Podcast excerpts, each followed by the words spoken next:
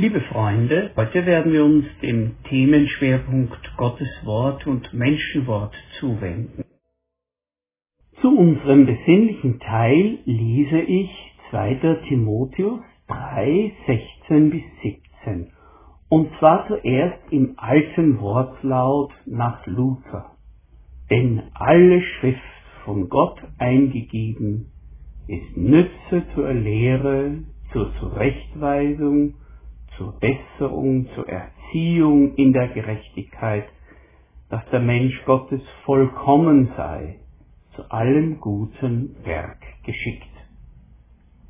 Diese klassische Übersetzung geht uns heutigen in mehr als einer Hinsicht gegen den Strich.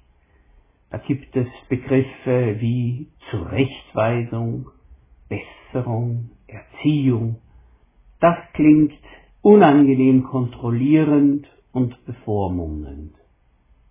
Drum setze ich meine eigene freie Übertragung daneben, um manches mit einem anderen Ohr hören zu können. Alle Schriften, welche die Heilige Schrift ausmachen, sind von Gott mit schöpferischer Lebenskraft durchatmet. Darum kann die Schrift in uns das zu Wege bringen, was uns selbst und anderen zugute kommt. Sie bringt einen Nutzen hervor. Sie legt die großen Zusammenhänge des Lebens und des Glaubens offen. Sie ruft uns zurück, wo wir uns in gefährliche Sackgassen verlaufen haben. Sie biegt das gerade, was in unserem Denken und Verhalten auf Dauer hinderlich wird. Sie schult uns in eine Lebensweise ein, die vor Gott recht ist, auch vor anderen und unseren Mitgeschöpfen. So kommt in Christinnen und Christen, die sich an Gott binden, ein Heilungsprozess in Gang, der sie ganz macht und ohne Zwiespältigkeit. Dadurch wächst Frucht von bleibendem Wert heran. Wenn wir jetzt diesen Text Schritt für Schritt auslegen, dann gehen wir den kompakten Begriffen, wie Luther sie bringt, entlang. Denn alle Schrift. Es geht um die heiligen Schriften aus dem gemeinsamen jüdischen Erbe um den sich bewährenden Überlieferungen der Apostel, die gesammelt und im Gottesdienst vorgelesen wurden. Denn alle Schrift ist von Gott eingegeben, wobei das ist nicht dort steht. Denn alle Schrift von Gott eingegeben kann man auch lesen. Hinter der Aussage steht ein griechisches Wort, das genau genommen Gott geatmet bedeutet. Ruach. Das erinnert an die Schöpfung, wie die Ruach Yahweh über der toten Materie gebrütet hat und als Odem allen Lebewesen eingehaucht hat, so ist die Heilige Schrift. In ihr pulst ein Atem, der im Menschen alles, was leblos und erstorben ist, zum Leben erweckt. Die Bibel ist ihrem eigenen Anspruch nach mehr als bloß Literatur, die einen anspricht, wie etwa ein bewegendes Gedicht von Goethe mit edlen Gedanken, die einen erheben. Die Schrift beansprucht mehr Sie beansprucht eine Lebendigkeit in sich, die erweckt und formt. Wir gehen einen Schritt weiter, denn alle Schrift von Gott eingegeben ist nützlich. Das Wort nützlich ist ein Unwort im heutigen Sprachgebrauch. Zumindest im österreichischen liegt hier der Ausdruck nützlicher Depp auf der Zunge. Doch das trifft überhaupt nicht die Sache, die in dem Text gemeint ist, sondern weil die Schrift von Gottes Geist durchatmet ist, bringt sie Dinge zustande, die ein echter Nutzen, ein echter Gewinn sind. Und nun wird hier noch einmal im Detail gesagt, worin der Nutzen liegt, den die Schrift bewirkt. Zunächst einmal nützlich zur Lehre. Wiederum müssen wir anfänglichen Widerstand bei uns überwinden, denn Lehre klingt nach Meinungen, die einem andere aufpfropfen. Aber wir wollen nicht belehrt werden. Doch Lehre heißt, ich lerne den Glauben und das Leben besser zu verstehen. Lehre gibt dem Leben gute Fundamente und macht eigenständig im Denken und Urteilen. Die Bibel ist die Grundlage für persönlich nachvollzogene Überzeugungen und Werte, ohne von oben gegängelt und bevormundet zu werden. Die Bibel ist also nützlich zur Lehre, dann kommt ein weiteres Wort, nützlich zur Zurechtweisung.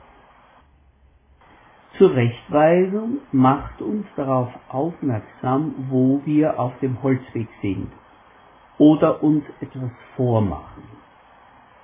Ein Leben mit der Bibel schärft den Blick für eine Lebensweise, die auf längere Sicht etwas gut oder etwas schlecht werden lässt. Zurechtweisung ist nicht gouvernantenhafte Einmischung, sondern Lotsendienst durch schwer durchschaubare Lebenssituationen.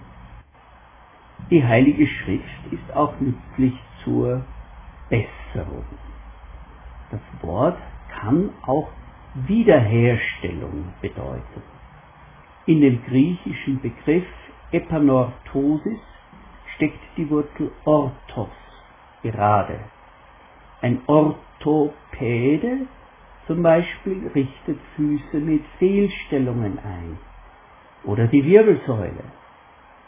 Früher oder später würden sonst Schmerzen entstehen durch frühzeitige Abnutzung. Wenn die Bibel also nützlich zur Besserung ist, dann sollen unsere Lebensfunktionen quasi orthopädisch eingerichtet werden, fast im medizinischen Sinn. Besserung weist darauf hin, dass Menschen nicht hilflos im Hamsterrad einer Lebensweise strampeln müssen, die sie zerstört und zum Beispiel auch denen schadet, die ihnen nahestehen. Die Schriften von Gott durchatmet sind auch nützlich zur Erziehung in der Gerechtigkeit. Alles, was unser Leben ausmacht, haben wir einmal gelernt, meist unbewusst. Wie man redet, sich wehrt, durchsetzt oder sich geschlagen gibt, reagiert. Vieles davon wird gesteuert durch Reflexe, die in die Festplatte im Kopf eingebrannt sind. Ich bin dumm, ich bin hässlich, ich bin super. Alles hat man einmal gelernt und verinnerlicht. Erziehung zur Gerechtigkeit sagt aus, dass ein Leben, das einem selbst und anderen gut tut, gelernt werden muss. Im Epheserbrief wird der Prozess des Verlernens und Neulernens mit dem Bild vom Ausziehen eines alten Gewandes und Anziehen eines neuen Gewandes verdeutlicht. Legt von euch ab den alten Menschen mit seinem früheren Wandel. Legt die Lüge ab und redet die Wahrheit. Lasst die Sonne nicht über eurem Zorn untergehen. Wer gestohlen hat, der stehle nicht mehr.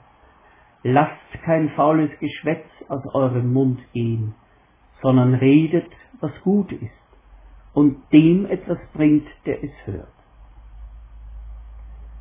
Man denke nur daran, wie lange es dauert, bis einem ein jahrzehntelang angewöhntes Schimpfwort nicht bei jedem Ärger oder Missgeschick herausfährt. Gerechtigkeit lässt uns mit uns selbst, mit Gott, den Mitmenschen und Mitgeschöpfen so in Beziehung sein, wie es recht und so übt die Bibel mit uns unermüdlich eine Lebensweise ein, die zum Menschen Gottes passt. Und nun zu einem Satz aus unserem Text, der uns auch Mühe macht. Er lautet bei Luther, dass der Mensch Gottes vollkommen sei. Wie soll das gehen und wie soll das aussehen, dass wir vollkommen sind?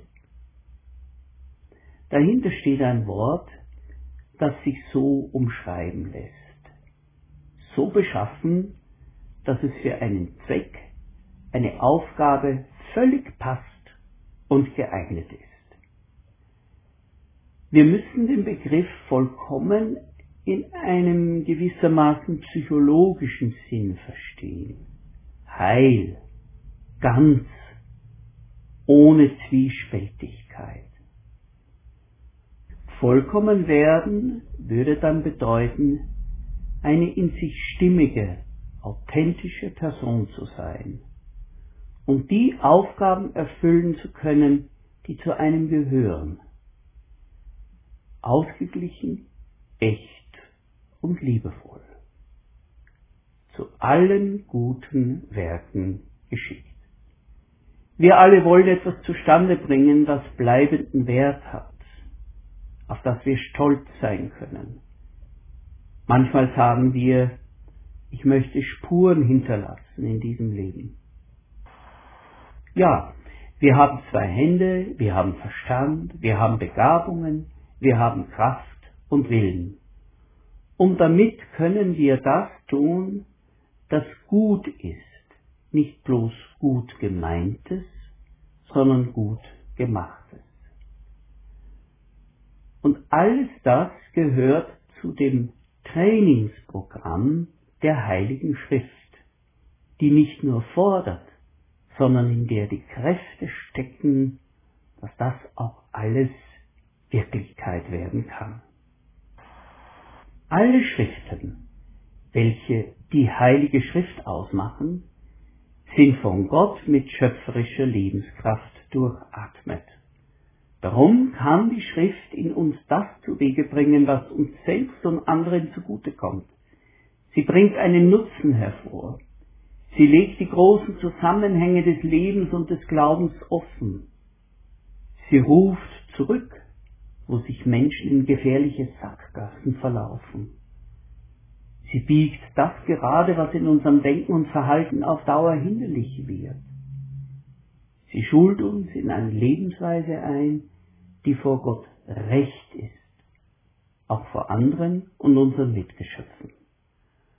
So kommt in Christinnen und Christen, die sich an Gott binden, ein Heilungsprozess in Gang, der sie ganz macht und ohne Zwiespältigkeit. Dadurch wächst Frucht von bleibendem Wert heran. Amen.